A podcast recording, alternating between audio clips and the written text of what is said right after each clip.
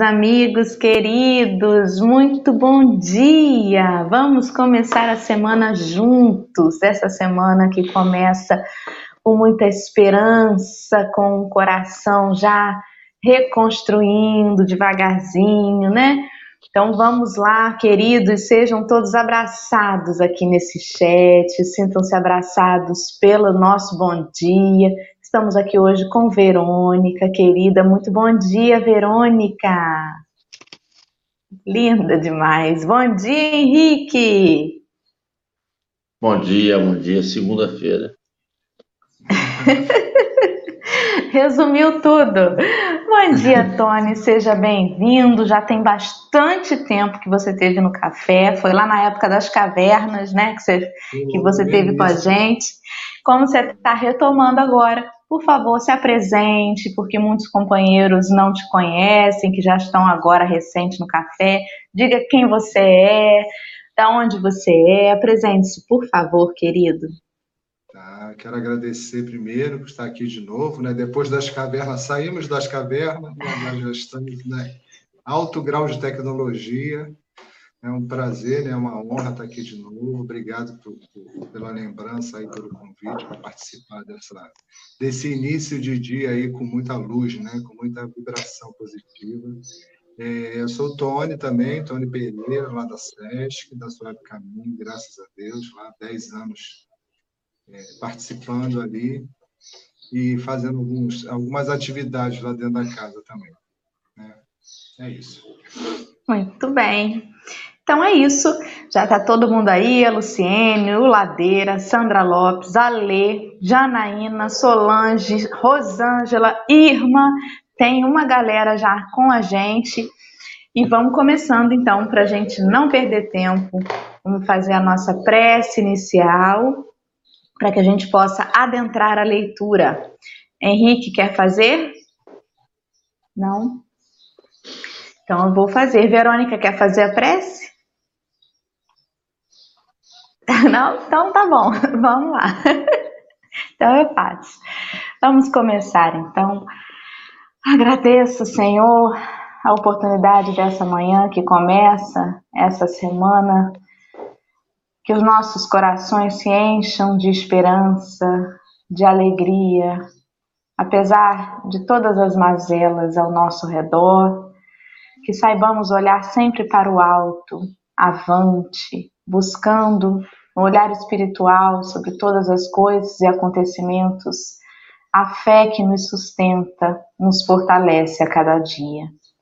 Esteja conosco nesta manhã, apaziguando os nossos corações, permitindo que a nossa boca fale com mel, com doçura, com amor, que nenhum irmão saia de nossa companhia neste dia sentindo-se chateado, aborrecido, que nossos pensamentos, às vezes tão julgativos e venenosos, não causem mal aos nossos companheiros de caminhada, mas que saibamos filtrá-los, buscar na prece a todo instante o remédio a nos curarmos de nós mesmos. Assim pedimos licença para começar o estudo dessa manhã, dando-vos graça hoje e sempre.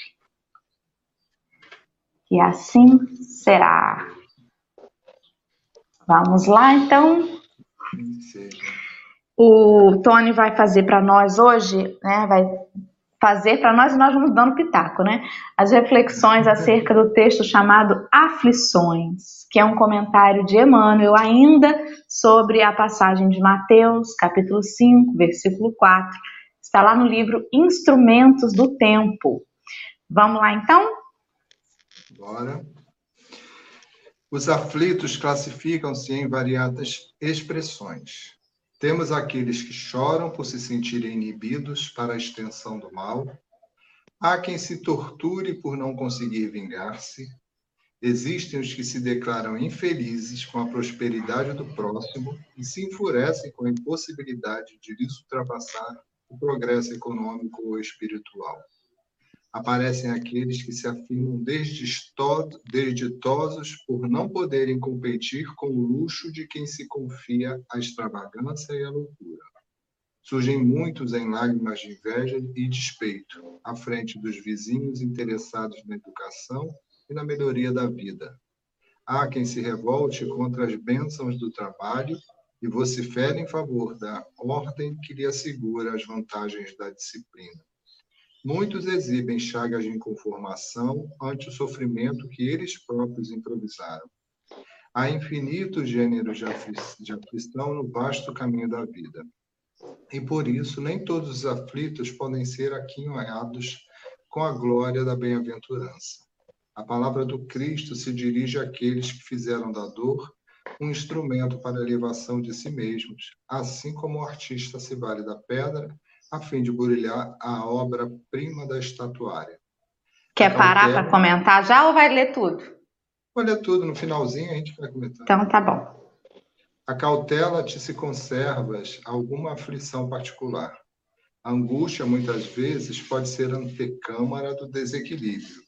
Converte o teu problema ou a tua mágoa em motivo de superação das próprias fraquezas, à maneira do lidador que aproveita o obstáculo para atingir os seus mais altos objetivos.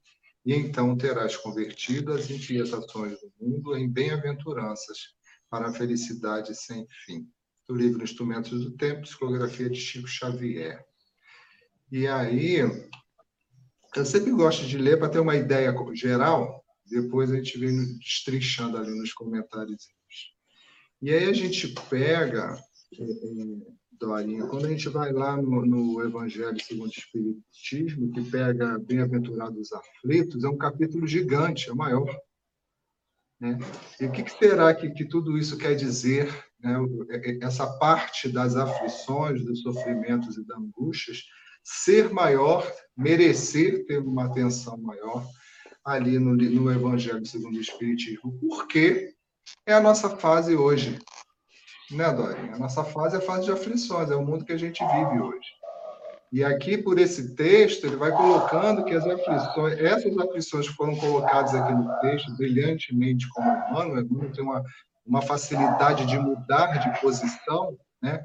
Ele, ele sai de dentro da história e, e coloca a história ele enxergando de fora, então ele coloca é, é, detalhes que nós não perceberíamos. A gente sabe, a gente lê, a gente compreende, mas ele tem uma maneira de colocar né, de, de, uma, uma, de, formas que a gente não, não se enxerga. Então, aqui nesse texto, ele coloca a gente se enxergando, assim, são, são, são aflições que a gente coloca por essas, essas falhas nossas aqui, vou chamar de falhas morais ou falhas de caráter, né? que todos nós temos, mais ou menos, ou de vez em quando já teve, não deixou de ter, superou, a gente vai tendo isso. Então, as aflições que a gente sempre estuda na doutrina espírita são situações que nós criamos.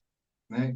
São situações que, de alguma maneira, nós precisamos passar por elas, porque nós criamos um ambiente para que elas existissem, né? como o texto vem descrevendo. Aí, né? Nós criamos o, o, desejo pelas, pelas conquistas dos outros, aí ele fala aqui da inveja, né? Ele fala de várias situações que a gente vai aqui pegar parágrafo por parágrafo para destrinchar. E tem também, né, que já foi dito por Jesus, está em João 16, que ele fala, né, eu disse essas coisas para que em mim vocês tenham paz. Neste mundo vocês terão, terão aflições. Contudo, tenham ânimo. Eu venci o mundo. Então, a mensagem de que nada disso, porque é muito comum né, a gente entrar num, num, no momento ou num círculo, e às vezes pessoas têm uma vida inteira de aflições e muitas você chega, como é que você sabe que você sabe que a pessoa, que a vida daquela pessoa é muito difícil, que ela está numa situação muito complicada de dor, de sofrimento, de falta, de carência, de tudo, e você pergunta como é que você está? Ah, estou como Deus quer. Como é que você está? Não, está tudo bem. Está tudo difícil, mas está tudo bem, a gente supera. Então, são pessoas que têm muita fé, né? que tem muita esperança, que sabe que aquilo ali é passageiro. Mas também tem muitas pessoas, que podem ter algumas até aqui com a gente nesse momento, que sofrem angústias muito grandes e não compreendem que, que, que essas angústias, nós chegamos a elas porque a gente se levou para ela, porque a gente precisou passar por ela. E isso a gente tem que enxergar de uma maneira positiva, que é o mais difícil de tudo. enxergar a dor né, de uma forma positiva. Tipo assim, eu estou sentindo essa dor agora porque eu, causei aqui esse sofrimento, mas ela está me redimindo de alguma coisa. Eu vou sair dessa dor, dessa dificuldade, desse sofrimento melhor do que como eu entrei. E transformar o tipo de pensamento, né, transformar no nosso coração a visão é, e a sensibilidade para isso, sem o auxílio do Evangelho, né, sem o auxílio da, da, esse que a gente recebe da doutrina espírita, eu acho muito difícil. Seria o meu primeiro comentário seria esse, Darinha, quer complementar? É, isso que você está falando, né, nos remete às aflições anteriores, das causas anteriores e às causas atuais. O texto de agora, ele está falando sobre as causas atuais.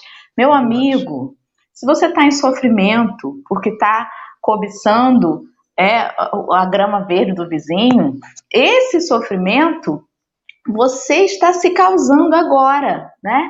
Meu amigo, se você está em sofrimento porque você está de ressaca, que ontem que você bebeu muito, foi ontem, você causou agora, nessa mesma existência. Não é karma de vidas passadas, nem nada disso, né? Então, que a gente tenha cuidado, pelo menos, de não adquirir mais débitos.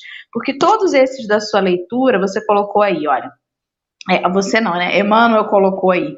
Há quem se torture por não conseguir vingar-se, né? Então a pessoa fica mal e às vezes fica mal de ver o outro que lhe causou mal se dando bem e aquilo se torna para ele uma aflição. É algo de agora que você precisa trabalhar agora, né? Se ele te causou mal e isso foi um resgate, aí é outros 500. Mas o que você vai fazer com isso é, é de agora, né? Desse momento. E isso me lembra que a gente vive falando assim: Deus não dá a cruz mais pesada para que você. Deus dá a cada um a sua cruz, né? Ninguém vai carregar uma cruz mais pesada do que pode. Cada um tem o fardo que precisa. A gente vive repetindo isso. Mas tem uma passagem que eu não vou me recordar de onde exatamente, que diz assim: Vinde a mim, vós que estáis sobrecarregados, e eu vos aliviarei. Isso não faria muito sentido, porque se ninguém vai carregar uma cruz mais pesada do que pode, como que a gente vai estar sobrecarregado? E como que vai funcionar isso? Então a interpretação, pelo menos a que eu faço, é que na verdade nós já temos a carga de cada um de nós, né? Aquelas responsabilidades, as provas, as experiências pelas quais a gente quer passar e precisa passar. E, além dessas, a gente se sobrecarrega com aflições pequenas do dia a dia. A gente se sobrecarrega porque não conseguiu comprar o carro que queria. A gente se sobrecarrega porque quebrou uma jarra de cristal que era da geração de não sei quanto. A gente vai botando sobrecargas, muitas delas ligadas ao material, né? E se sente demasiadamente cansado. E aí o convite de Jesus é assim: Vinde a mim, vós que estáis sobrecarregados, e eu vos aliviarei. Ele não diz assim, eu vou tirar toda a carga. Não. Mas com a compreensão da boa nova, você vai perceber a carga que está sobressalente. Você vai perceber aquilo com que você não precisa mais gastar energia, né? E aí você terá mais ânimo, mais bom ânimo para vivenciar a carga de fato, que são as experiências que você deve passar na sua caminhada evolutiva, né? A gente se sabota o tempo todo. E o convite do evangelho é que a gente perceba essa autossabotagem e corra dela o quanto antes, para que a gente fique mais forte para lidar com as adversidades da vida.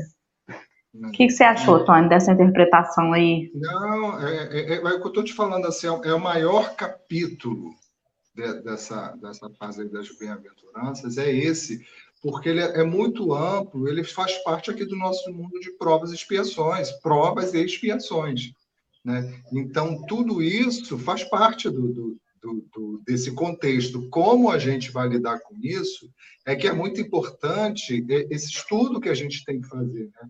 É acompanhar os evangelhos, é, é, é, é, entender né, com uma, uma, percepção diferente tudo isso. Você fala também, quando você dá esses exemplos, a gente se coloca ali numa programação reencarnatória.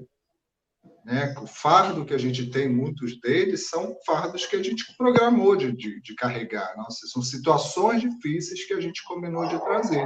E quando a gente chega hoje, quando a gente pega esse, esse texto aqui, é o texto fala do hoje, né? de sentimentos e sensações que a gente tem hoje. Mas todos eles, não tem como eles não terem partido do antes. Um antes pode ser semana passada, né? e o antes pode ser uma encarnação passada. Então, são situações aqui. Os aflitos classificam-se em variadas expressões, variadas expressões, variadas. Temos aqueles que choram por se sentirem inibidos para a extensão do mal, ou seja, como se eles tivessem que fazer, né, que cometer, fazer alguma coisa errada. Então, a gente, a gente vive num conflito tão grande entre essa coisa do bem e o mal, do certo e do errado, porque no... a nossa régua ela ainda é muito torta, né? É, parece que os números da nossa régua ainda não estão todos no lugar certinho. Então, muitas vezes, a gente fica se sentindo coisas, ah, eu sou, você fala assim, eu sou ciumento. E você fala como se isso fosse uma virtude. Ah, eu sou muito orgulhoso. E a gente fala isso como, fosse, como se fosse uma virtude. Na realidade, isso é uma, é uma, quando a gente enxerga isso como uma falha nossa, a gente o esforço, a gente percebe o esforço que tem que fazer para superar essa falha nossa, porque essa falha nossa nos causa esse tipo de sentimentos aqui, né? O orgulho, a vaidade, está tudo dentro desse texto aqui, né? Aí ele coloca ali depois desse pedacinho que você leu. Existem os que se declaram infelizes com a prosperidade do próximo e se enfurece. Ele coloca a palavra enfurece. É porque a gente vai lendo aqui no monocórdio, né? Algumas palavras que são tão importantes, elas acabam passando, né? Então, se enfurece. Imagina você enfurecida, Dorinha. O que, que precisa para te deixar enfurecida? Né? Que enfurecida é uma, é uma reação muito forte. Né? E se enfurece com a impossibilidade de lhes ultrapassar o progresso econômico ou espiritual. A gente está falando de quê aqui? De vaidade, né? de desejar o, o, o mesmo que o outro tem. É eu desejar as coisas que uma pessoa que tem mais do que eu tem, e isso me causa aflição, isso me causa sofrimento. Olha que desnecessário isso. Né? E acontece normalmente com as pessoas que estão afastadas desse tipo de, de estudo, de ensinamento, de instrução, né? Porque a pessoa que já tem esse conhecimento, a gente sabe que você está sentindo aquilo, mas a cabeça já fica assim, isso daí não, isso é um sentimento que não é bom, não é, a história da Nora é diferente da minha história, as facilidades dela são diferentes das minhas facilidades, se eu passo por algumas dificuldades, então assim, tem essas explicações que vão amenizando essas aflições que a gente sente, porque eu comento até, eh, costumo comentar que, pelo menos na maioria do meu círculo de amizade, na, a maioria que eu falo é a maioria, tipo 95%, as pessoas estão vivendo no instinto. É o que você aprendeu aqui uma coisinha, você aprendeu outra coisinha ali, e você vai no instinto, né? Você vai embora.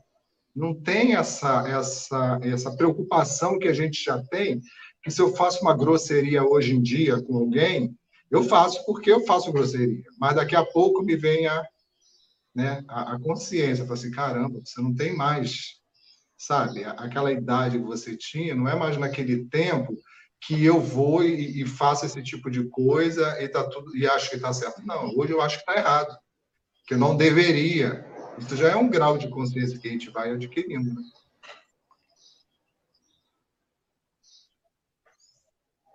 Henrique, quer falar algo? Tá travado? Travou, filho?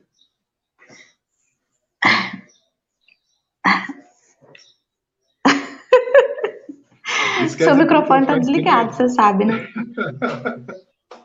A internet está naquele momento reflexiva. A gente tem uma internet reflexiva. Ela está pensando Entendi. agora. Entendeu? Você quer dizer algo, Henrique, sobre isso? Não, então tá bom. Deixa eu só pincelar aqui alguns comentários dos nossos amigos. A Martinha, Marta Carvalido, colocou aí para nós, né? Penso que temos que ter objetivos e metas, mas saber viver um dia de cada vez e aceitar o que somos. Essa autoaceitação também é um processo, né? Porque isso que você falou, ah, eu fiz uma grosseria com alguém e aí depois a consciência apita, né? E às vezes quando a consciência apita, em vez de você ir lá e tentar se não, vem cá, fulano, eu fiz uma grosseria com você, me desculpa. Às vezes a gente atrasa esse momento de se refazer porque a gente fica naquela culpa, né? Eu não posso ser assim, que absurdo. Eu já eu ser assim, eu já li tanto, já conheço tanto e sou assim ainda a gente precisa aceitar também, né? O que a gente já consegue fazer e aquilo que está difícil. É um passo importante, inclusive, para a gente mudar isso. Porque senão a gente fica se culpando, se martirizando da sombra que a gente ainda tem. É importantíssimo reconhecê-la, mas também acolher. Olha, sombrinha, por enquanto você está aqui, mas assim, não vai rolar de você ficar muito tempo comigo, não, porque eu quero ser melhor do que isso, né? Se seria a culpa, né, Odora? E a culpa não resolve nada. Resolve é, é, é transformação. É outra atitude que, trans, que melhora. É, exatamente. Olha aí a Geisa. Ter olhos de ver para poder enxergar as nossas falhas, mas também ver as nossas virtudes que nos ajudarão a superar e transformá-las. Né? Focar no que já está de positivo. Isso é uma coisa que aflige a gente um pouquinho, né? Quando a gente se percebe ainda insistindo no mesmo erro. Pelo menos deveria a gente ficar aflito. A gente fica aflito com muita coisa material, com a conta que está atrasada, com o barulho que o vizinho está fazendo que não deixa a gente dormir, com o ciúme do marido da esposa, com a inveja do, do colega de trabalho, um monte de coisa boba que deixa a gente aflito. Mas será que antes de dormir a gente fica aflito assim, meu Deus, eu não evolui hoje, continuo uma pessoa teimosa, continuo uma pessoa grosseira, ai Senhor, será que a gente fica aflito na mesma proporção? Ou a gente passa batido, né? Porque tem os dois extremos. Tem o extremo da gente não prestar nenhuma atenção a isso, e com isso a gente empurrando para frente, dizer assim, eu vou deixar para a próxima encadernação, né? Como diz a Daisy. Ou tem o extremo da gente paralisar naquilo e ficar se culpando. O equilíbrio é o caminho, né? É. E Dorinha, eu, eu, vivo sempre assim nessa preocupação e nessa batida com os, com os meus amigos, porque é, tem alguns amigos que já gostam de conversar comigo porque sabe que eu vou trazer alguma coisa dali, porque é aquilo, né? Você é espírita, você não é espírita. Não dá para ser espírita em determinados lugares. A gente é em qualquer lugar. Você é cristão em qualquer lugar, ou você não é. Então, assim, muitas situações eles gostam de falar dessas coisas para mim, porque eu já não, já não uso mais o que eu penso, porque o que eu penso é tudo errado, a maioria das vezes. Eu uso o que está escrito na doutrina espírita. E, e a doutrina espírita não culpa ninguém, é o que a gente está falando aqui. O que a Geisa colocou. A doutrina espírita não culpa ninguém. Ela fala assim: olha só, esse tipo de sentimento, de reação que você tem, ela não é legal por conta disso, disso, disso. Então, o ideal é que você supere esse tipo de atitude. Quando você supera esse tipo de atitude, o seu coração vai ficar menos aflito dentro das situações, né? Você vai, vai, você vai conseguir resolver aquele conflito de uma maneira mais rápida e você vai conseguir resolver de uma maneira rápida com as pessoas que você tem esse tipo de conflito. Então isso é, isso é extraordinário, né? Quando a própria doutrina já fala mais pela nossa, através da nossa boca do que a gente, porque a gente também pensa um monte de coisa errada. Eu faço o dia inteiro eu faço um monte de coisa errada, brigo comigo mesmo ficou brigando. Caramba, você está pensando isso de novo, cara. Você já sabe que esse pensamento não é legal, mas ele está ali, ó, batendo, batendo, batendo, né? Então, essas coisas do dia a dia, esse texto fala muito essas sensações e sentimentos do dia a dia, né? Tem o pedacinho lá de baixo que fala assim, ó, surgem muitos em lágrimas de inveja e despeito à frente dos vizinhos interessados na educação e na melhoria da vida. Né? Ele está falando sempre disso daqui, né? de são, são sentimentos que a gente tem pequenininhos, pequenininhos, porque eles vêm fragmentados em vários momentos do nosso dia, não falo nem da vida do nosso dia, mas que eles são muito é, é, é pesados no, no, no, nosso caminhãozinho de fardo. Né? Eles deixam a gente ali pesado, pesado. Você conhece o Evangelho de Jesus e esse carrinho ele vai ficando mais leve, porque a gente vai tirando isso, né? A gente olha para a questão do vizinho aquilo, e você vê que o vizinho tem uma situação melhor de certa forma, e você já não olha com inveja, você já olha com admiração. Pô, que legal, olha só, o Henrique, conheci o Henrique adolescente, todo feio, com espinha na cara ali, parecia que não ia dar em nada, e o Henrique se dedicou a determinada coisa e ele chegou lá. Então, o exemplo da dedicação e do esforço do Henrique passa para mim a ser uma referência maior do que eu ter inveja simplesmente do que ele conquistou. Não é? O espírita já está num patamar acima disso. Eu acho que o espírita já não inveja mais as coisas materiais, não. O espírita inveja posição espiritual. Sério. O espírita agora ele olha para o companheiro e aí ele pensa assim, não posso ter um olhar sobre a matéria, né? Mas se o companheiro ele é muito bom, ele é muito honesto, se o companheiro faz mais do que eu consigo fazer, ah, aí aquilo bate fundo, né? Não acredito, gente. Como um exemplo que eu dei esses dias aqui, falando sobre o quanto que a gente está disposto a se doar pelo outro. O quanto que a gente confunde o alto amor com egoísmo. Imagina, Tony, vou repetir, os companheiros que já ouviram me perdoem, porque tem pouco tempo que eu dei esse exemplo. Imagina que Tony está indo para um congresso, né, um resort com Divaldo Franco. Que é, o negócio com o Divaldo é, é, é chique. E aí ele juntou, juntou o dinheirinho dele todo para ir, tá tudo pago. E aí ele só tem na carteira 500 reais só, que é para ele comer alguma coisinha no, no avião, assim, né, entre uma parada e outra, que para lá já tá tudo pago. Ele tá só com 500 reais para ir. Beleza. O vizinho de Tony chega para ele e fala assim: Meu amigo, é, me desculpa bater aqui na sua porta essa hora, na véspera da viagem, mas é porque eu tenho, eu soube que você é espírita, eu preciso desabafar, eu estou desempregada há meses eu estou trabalhando no sinal, conseguindo comprar comida para minha casa, mas a minha luz está atrasada, vai fazer três meses e eles vão cortar. Eu juntei aqui, ó, as três continhas, dá aí, ó, 500 reais. Por favor, você pode me ajudar? Eu estou tentando, estou me esforçando. E aí o Tony pensa assim: meu congresso com o Didi, meu pai do céu. E aí ele escutou, às vezes não é o Tony, né? Às vezes ele ouviu falar que Henrique era essa pessoa que pegou os 500 reais e deu, né, pro vizinho e largou mão do Congresso. Aí Tony Espírita não inveja a casa do Henrique, mas inveja o desprendimento. Meu Deus, olha só, ele se desprendeu daquilo. E às vezes a gente coloca justificativa, não, mas eu trabalhei por isso, eu tenho direito de ir nesse congresso, eu trabalhei por isso. Será que alguma coisa que eu vou ouvir lá eu não tenho, eu, eu, vai mudar a minha vida a tal ponto que toda a doutrina, toda a codificação, o Pentateuco já não tenha me embasado para viver? É claro que eu não estou julgando quem vá a congresso, né? Eu já fui a congresso também, mas assim, como que isso pode ser mais importante do que uma família que perece do nosso lado na nossa rua? E aí eu não consigo me desprender disso. Mas se eu conheço alguém que consegue, essa é a inveja que me desperta, né? Que desperta o espírita.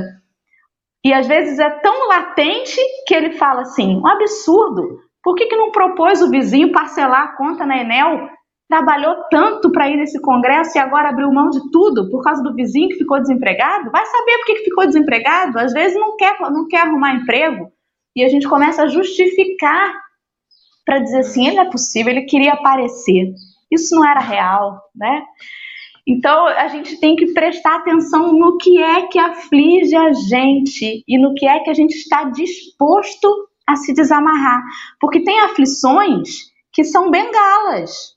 O sujeito nem sabe viver sem ela. ele fica assim: essa é a minha aflição, a minha aflição, a minha aflição, e às vezes está ali a solução, e ele fala assim: mas eu vou reclamar do que se eu resolver isso, né? Não, peraí. Essa é, a minha... essa é a minha aflição.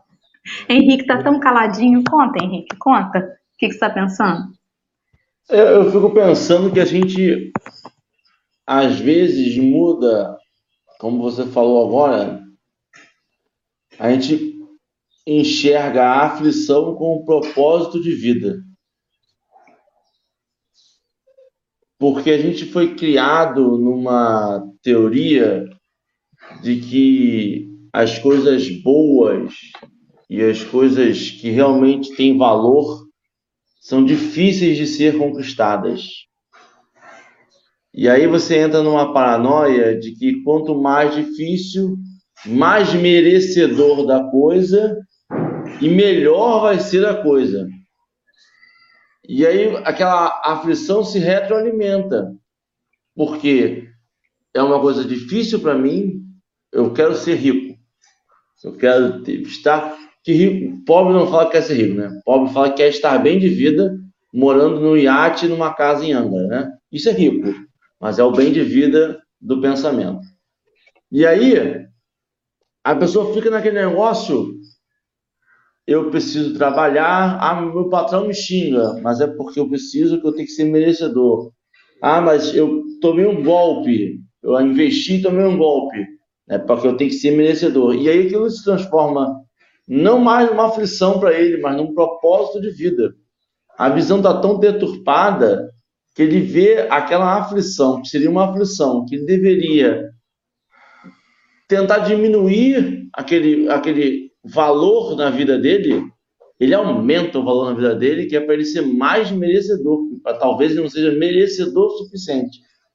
E aí ele vai se afligindo de todas as outras áreas da vida dele para ele atingir o seu merecimento daquela aflição. Que ele não tem que conseguir, porque aquilo ali é uma aflição. Não vai fazer bem a ele. E esses olhos de ver seria é, é mudar a ótica, né? É você botar os óculos, é você tirar o foco, que é quando Jesus fala que vem a mim. Vem a mim, né? Senta no meu colo que eu vou te escutar. É, vem a minha palavra, vem ao meu exemplo. Mira em mim, vê o que eu estou fazendo, vê o que eu fiz. E aí talvez o seu, seu foco volte. E daí você perceba que isso não é um foco de vida, isso é uma aflição.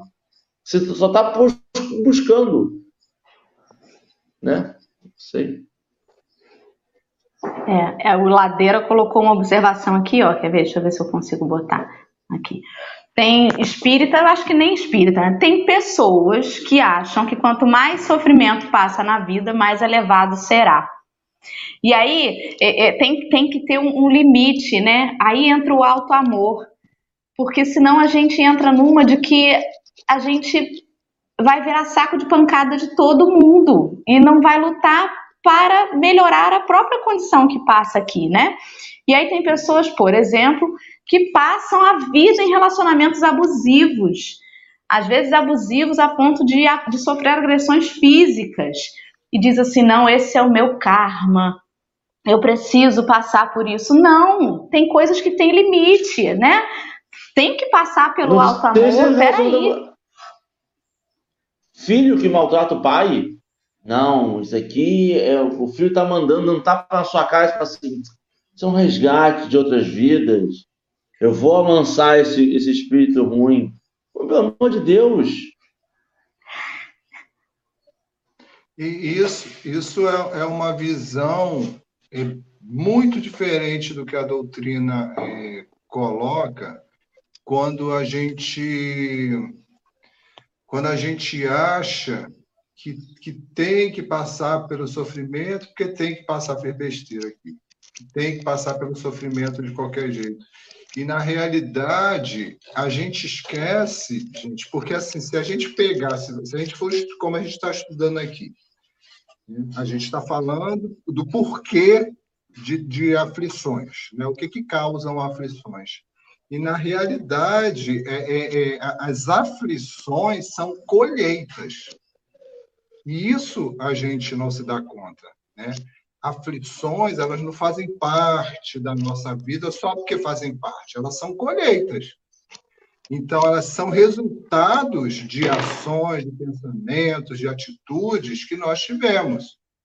E, e, e, aflições são, são parte disso, como também tranquilidade, como também saúde, como também paz, como também vários momentos de, de, de, de mais alegria que nós temos, também são colheita. E por que, que a gente colhe essas coisas? Porque a gente semeou.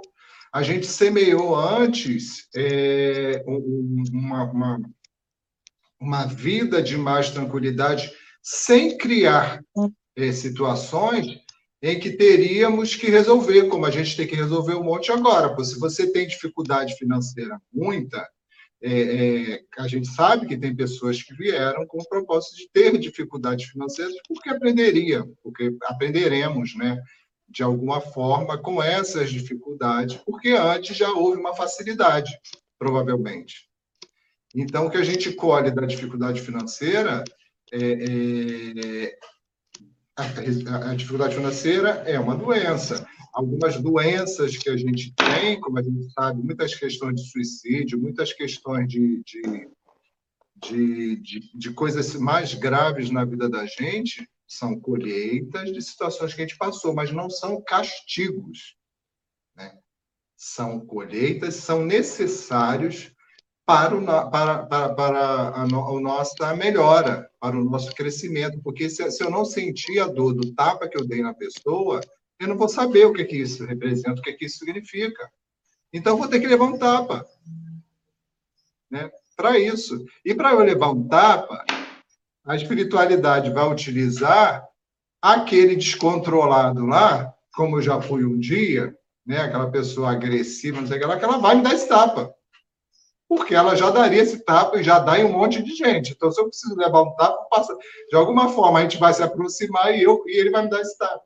Então, a espiritualidade atuando ali, né, para que a gente vá de uma maneira harmônica, e a gente não enxerga isso de uma maneira harmônica, né? enxerga, enxerga isso de uma maneira totalmente diferente, e as pessoas que não têm uma compreensão, eu vi o, aquele filme do, do, nunca esqueci isso, do filme do Bezerra de Menezes, que é um filme chatíssimo, gente, mas né, a gente tem que ir até o final do filme, ele se arrasta demais, mas tem uma parte que eu achei muito interessante, que é quando ele vai contradizer, um, um, quando um materialista vai desafiá-lo, doutor Bezerra de Menezes. Né? É, é, e ele fala, o que ele fala para aquele materialista é o seguinte, vai no hospital, pega uma pessoa doente, ali em estágio avançado ou terminal, vai você, como materialista, você vai ter o que para dizer para ele? Para consolar? Não vai ter nada. Vai numa mãe que. Eu posso estar trocando até os exemplos, mas é a mesma coisa. Né? Vai uma mãe que acabou de perder um filho e vai um materialista consolar essa mãe. Vai ter o que para dizer? Nada. Não tem nada para dizer. Né? Porque a razão tem horas que não explica aquilo. O que vai explicar alguma coisa muito maior, de muito amor, de muito mais esclarecimento que leva para a pessoa e aí que sim consola o coração daquela pessoa e não é o materialismo que leva isso para as pessoas, né? Vou ler mais um pedacinho aqui, Dora.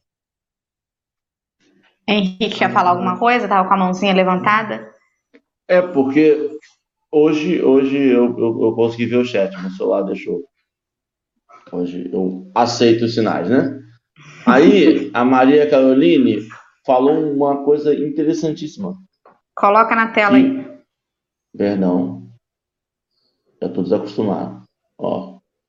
Os ensinamentos dessa quando, quando o Tony estava falando sobre punições, né?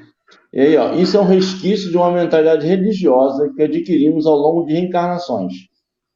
Não conseguimos ainda descristalizar essa ideia de punição para a salvação que a evolução é no caso. Entendeu? Acho que foi. Seria sofrimento como castigo, né, Henrique? Na, na verdade, nem sofrimento como castigo, seria sofrimento como castigo, castigo que leva à salvação. A gente só poderia ser salvo se antes for castigado. E aí eu, na minha visão, eu acho que a gente, muito do que a gente paga, muito do que a gente resgata, é a partir desse pensamento de que nós temos que sofrer primeiro. Porque no, as, das coisas que eu tenho estudado, que eu tenho visto direto dele, ele não fala que vai punir a gente, ele não é amor, né? Todas as passagens do evangelho, ele é amor. Ele acolhe, ele entende, né? Mas aí, ao mesmo tempo que ele entende, ele mostra os apóstolos, ele mostra as pessoas do lado que não acolhem, que não entendem, que pedem a punição. E eu acho que esse é o sentimento. Nós pedimos a punição para nós mesmos, porque nós ainda entendemos que a punição é que vai ter a salvação. Nós ainda pedimos um chicote para autoflagelar, para poder ver se dá salvação, porque eu não sou merecedor que entre no meu coração. Eu tenho que primeiro purificar o meu coração. Quando Deus, quando Jesus fala para a gente que o coração já está puro, é só você parar, ele está puro. Para de encher coisinha porque ele está puro. Mas nós enchemos de coisinhas e aí, para a salvação, a gente enche de remorso em vez de deixar o coração puro. Entendeu? Pois é. Aí, isso que vocês estavam falando, eu estava aqui igual uma doida procurando no Evangelho segundo o Espiritismo, porque me lembrou do verdadeiro silício, as provas voluntárias, né?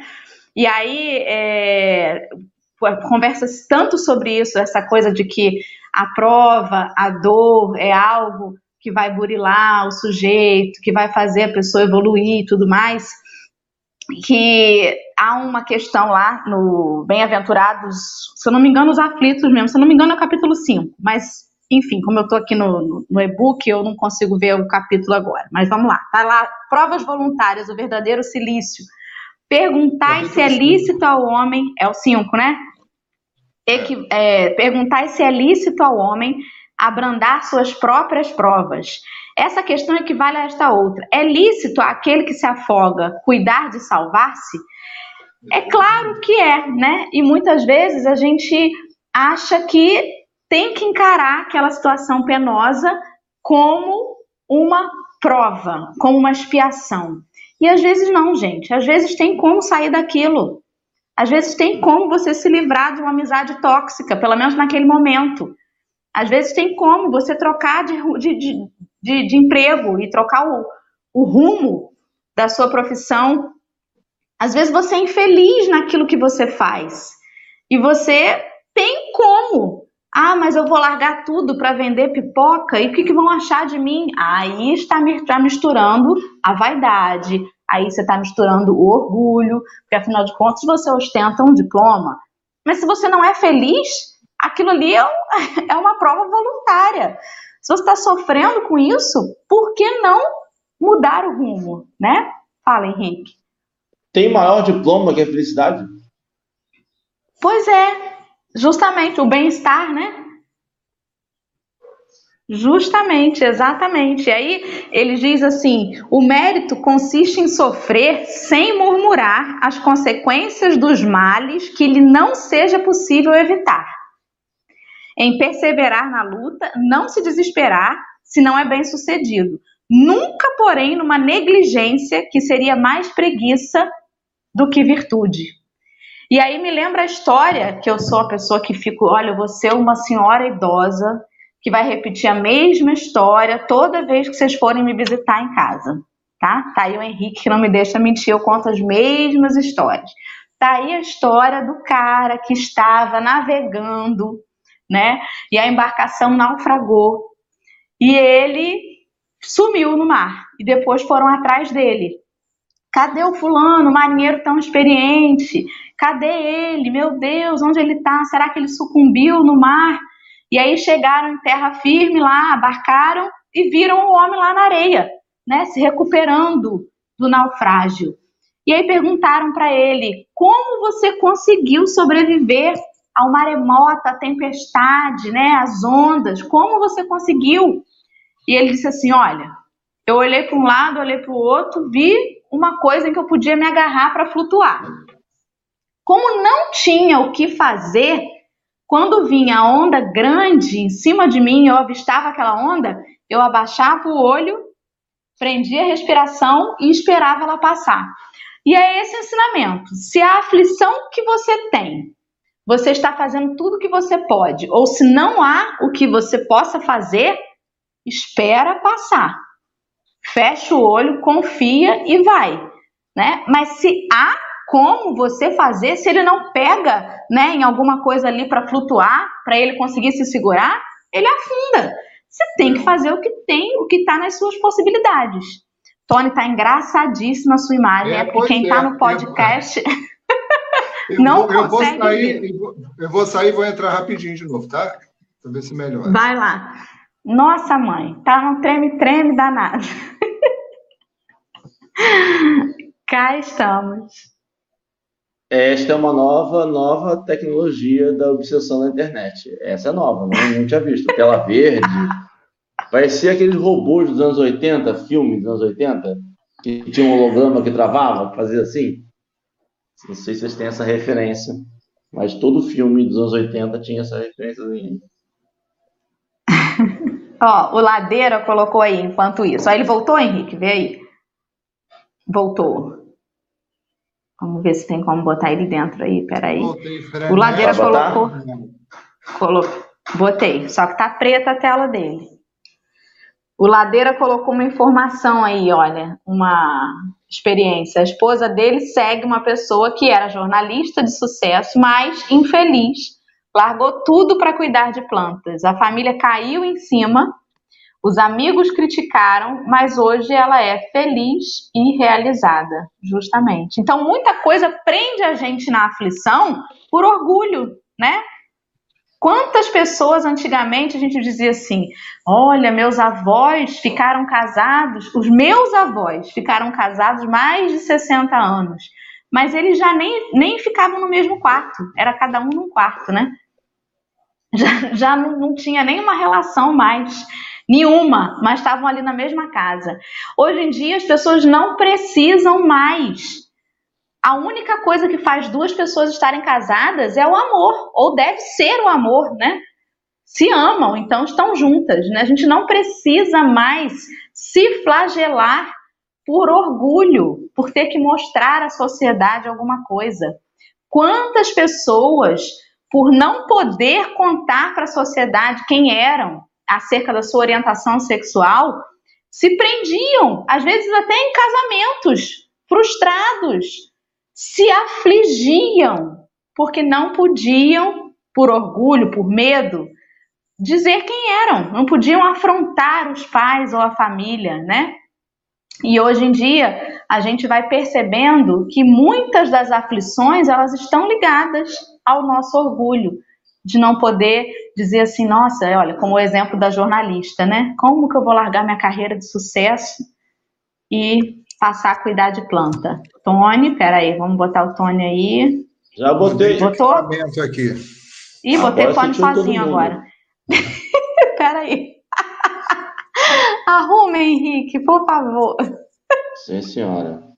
É porque às vezes eu estou em live, aí chega uma mensagem no meu celular, aí ele fica doido, ele não consegue, entendeu? Fazer as duas coisas ao mesmo tempo.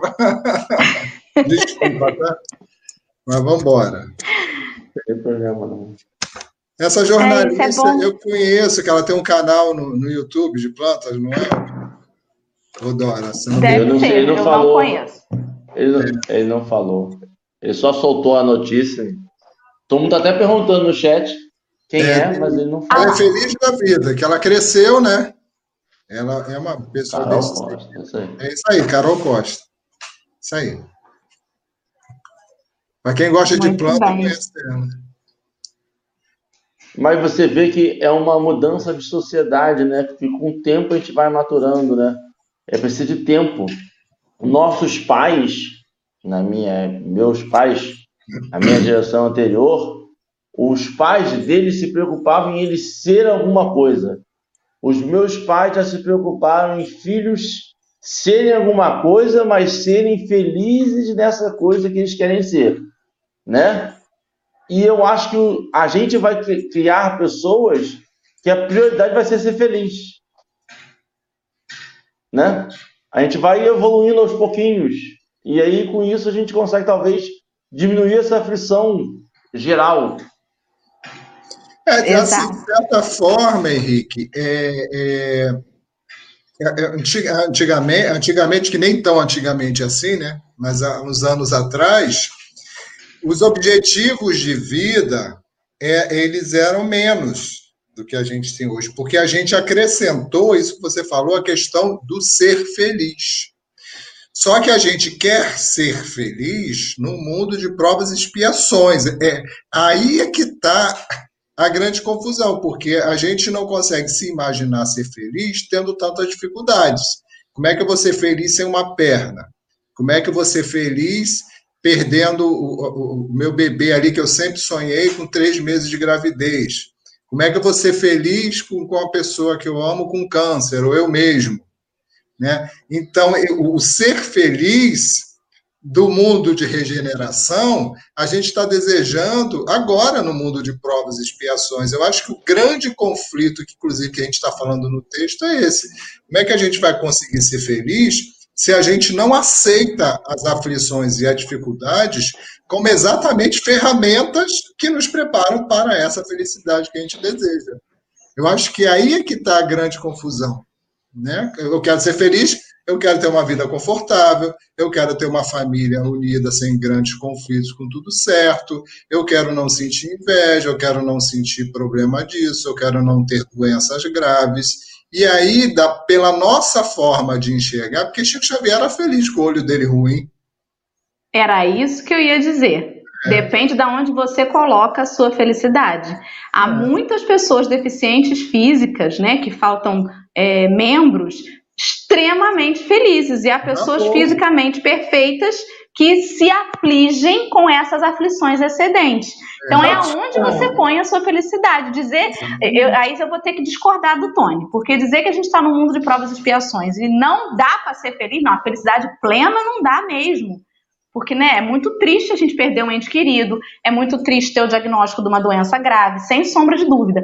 Mas é preciso buscar esse olhar além da matéria é preciso que a gente busque esse olhar fora da matéria para que a gente tenha um pouquinho de paz e, e um pouquinho de felicidade. É, Dorinha, mas a gente, onde é que a gente falar? encontra? Onde é que a gente, onde é que a gente encontra exatamente isso? A Verônica quer falar. falar. Só, só para complementar o que a, a Dora falou, de ser feliz, por exemplo, eu que participo da comunidade surda, muitos surdos já me informaram que eles são felizes por serem surdos, mas não é porque não vai ouvir o que o outro vai falar, mas porque eles estão imersos numa cultura né, e numa vida que proporcionou para eles algumas provas que fizeram eles evoluírem, irem para frente. Então, eles se sentem felizes de serem surdos. Só isso. É, mas eu, eu, eu ia complementar, eu ia complementar, para não parecer que eu dei um exemplo errado. A gente, assim, a gente, a gente, a gente precisa ter, a gente está falando assim, de pessoas de todo mundo, né? De todos os humanos, é, é, não, não só os espíritas, porque, por exemplo, a compreensão desse exemplo que a Bianca falou, foram pessoas que compreenderam. Né? Pessoas uhum. que compreenderam a finalidade, a função e a oportunidade daquilo dali. Então, esses não são os aflitos. Os aflitos são aqueles que não compreenderam ou que não aceitaram. Então, eu tenho, eu tenho uma aflição, eu tenho um pouquinho de inveja. É, eu tenho um pouquinho de inveja. Na minha época, que eu era criança, os desenhos infantis eram bem, não vou dizer ruins, mas são bem limitadas as visões deles. As minhas filhas têm acesso a desenhos de, de, de infantis que são absurdamente bons, né? filosóficos. Tem, dá um, uma explosão mental. Né? O que Verônica, tentando explicar o que Verônica diz, e eu acho que é o que a gente tem que ter na mente, e é o que o, aquele filme Soul dá essa visão. Enquanto a gente idealizar um o mundo perfeito, enquanto a gente idealizar o corpo perfeito, a mente perfeita, a família perfeita, as provas e expiações perfeitas para que você chegue ao ser perfeito. A gente não vai aproveitar a viagem, esta passagem. E acho que o que Verônica diz é que essas pessoas da comunidade, elas aproveitam a passagem. Quando a gente fala aproveitar a passagem, não é ser feliz com o câncer. É talvez ser feliz com a possibilidade de um tratamento de câncer. Ser feliz com a possibilidade daquele momento que você vivenciou até ali. A gente está muito viagem de avião. A gente quer sair de um ponto, se puder dormir e acordar no outro ponto. Mas essa viagem de carro, onde você faz paradas em cidades, onde você conhece a vida daquela cidade, você vai comer a comida daquela cidade, vai conhecer um fulano, vai conhecer um ciclano, vai dormir num local, vai seguir viagem. Esta viagem até chegar àquele ponto é muito gostosa, é prazerosa. Vai um pneu furar, vai ficar com fome, vai ter que segurar para ir ao banheiro, vai ficar sem tomar banho durante 10 horas, mas ela é prazerosa, porque ao mesmo tempo que você está vendo, você está vendo a paisagem, é um passarinho cantando, é um fulano que você conhece, conta uma piada, conta uma história, e é um aprendizado que você tem. Esta viagem que a gente tem, ela é muito prazerosa. A gente tem que parar de ver como pedra e, como, e sim como experiência. É uma experiência. O que, que eu vou aprender dessa experiência? Essa experiência de vida, viver a experiência. Que se a gente não tivesse que experienciar, a gente, antes de encarnar, a gente sentava no auditório, botava filme, era palestra o tempo todo, saía de lá, você, opa, para onde eu vou agora? Ah, agora, agora é Pai Suprema, tranquilo. Não, a gente precisa viver, a gente tem que viver.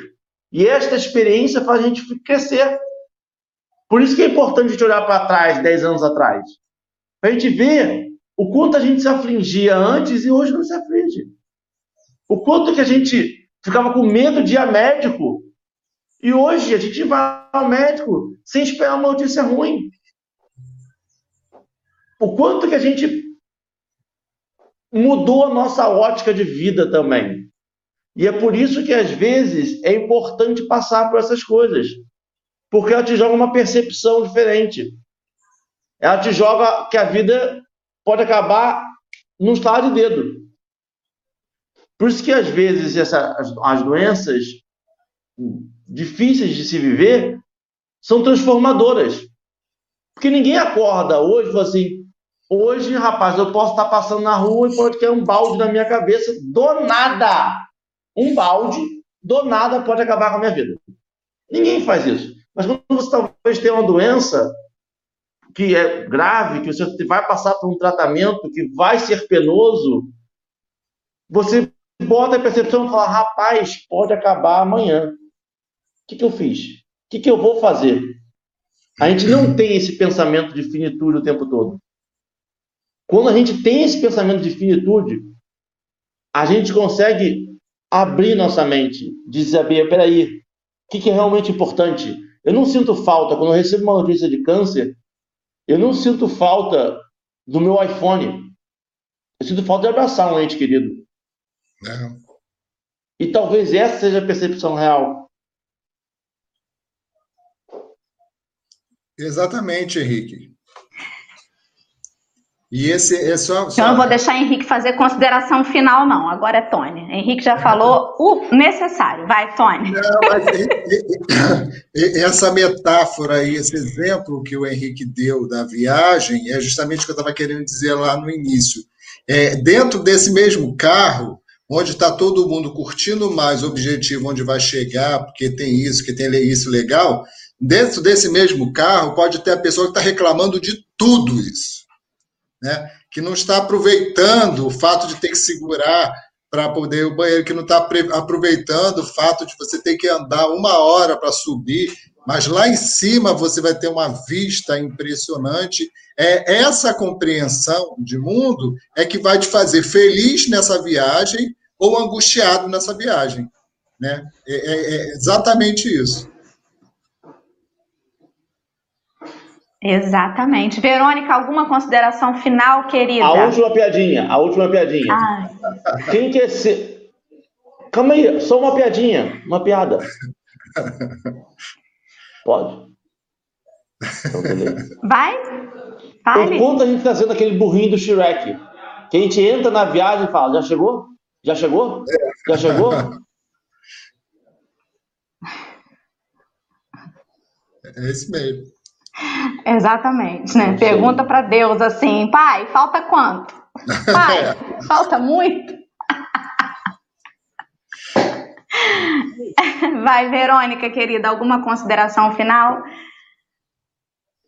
Não? Ok. Muito obrigada, Verônica. Muito obrigada por essa manhã. Seu comentário também acerca da experiência que você vive com os amigos da comunidade surda. Todo mundo no chat gostou demais da sua participação. Já está subindo hashtag Fala Mais Verônica. E Henrique, obrigada. Agora, Tony, querido, suas considerações finais e pode fazer para nós o encerramento, que amanhã passou voando. Foi tão gostoso o papo que já encerrou. Pois é, muito rápido, esse negócio é muito rápido. Acho que as horas enganam a gente, o tempo engana a gente quando a gente está sentindo a presença dos bons espíritos com a gente, né? Porque com certeza eles estão todos aqui, a equipe da casa sempre está do nosso lado quando a gente está nessa conexão. Então é importante a gente ter, mudar, aproveitar o Evangelho, aproveitar essas lições para a gente mudar a nossa forma de pensamento. É devagarzinho, é, é, é, é demorado, é com dificuldade? É, mas é importante a gente fazer os estudar para compreender, para identificar, né? E fazer o esforço para colocar em prática essa mudança de pensamento. Então, faça pressa. Né? Então, assim, eu quero agradecer a Deus, sempre agradeço a Deus pela oportunidade da vida, pela oportunidade de estarmos aqui num dia lindo como esse, aqui na nossa cidade, agradável, já amanhecer falando de, do Evangelho de Jesus, amanhecer no encontro desse, onde a amizade, o carinho, a proposta da fraternidade do consolo está em primeiro lugar. Somos abençoados por isso, nós que estamos aqui na live e os que estão participando, assistindo, os que assistirão depois. Agradeço a presença da espiritualidade de luz que nunca nos abandona, os protetores da Casa Espírita Suave Caminho, que sempre estão em nossos corações, nos intuindo, nos alertando dos, dos perigos, nos alertando dos equívocos. Então, que, que consigamos a partir de hoje, diminuir as nossas aflições, porque a maioria dessas aflições fazem parte do nosso padrão de pensamento, dos nossos equívocos, dos nossos desejos. Então, se a gente começa a ter compreensão e a diminuir tantos pensamentos e desejos equivocados, essas aflições vão diminuindo.